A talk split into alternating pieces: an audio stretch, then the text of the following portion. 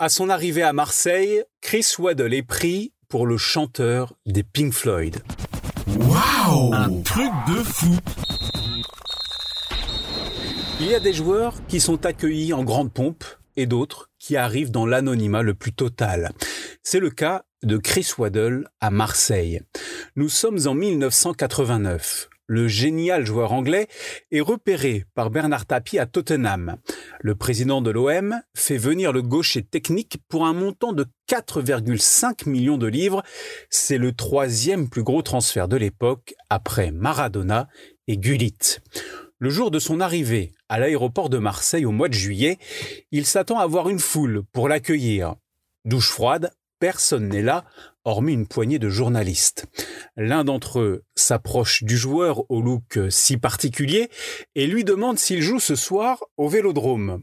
La suite, c'est Chris Waddle qui la raconte à son coéquipier de l'époque, Basil Boli, dans le documentaire C'est l'histoire d'un but diffusé sur France 3. Quand je suis arrivé à l'aéroport, personne ne m'a reconnu.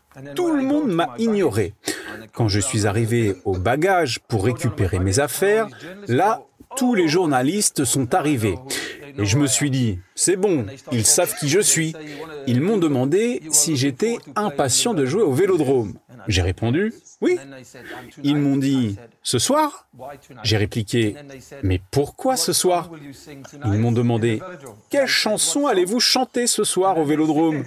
J'ai demandé, quelle chanson Et là, ils m'ont répondu, mais vous êtes bien le chanteur des Pink Floyd Alors, ma confiance est passée de là en haut à là en bas.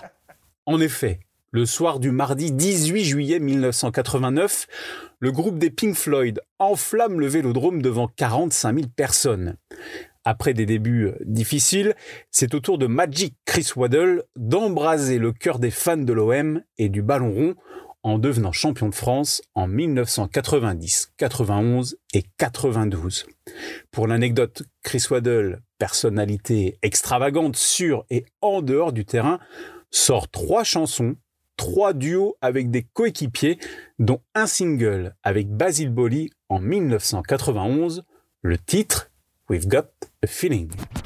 Waouh Un truc de fou ta dose d'anecdotes sur le football. Pense à t'abonner à mettre 5 étoiles à mon podcast. Rendez-vous aussi sur Facebook, Twitter, Instagram et un truc de foot.fr.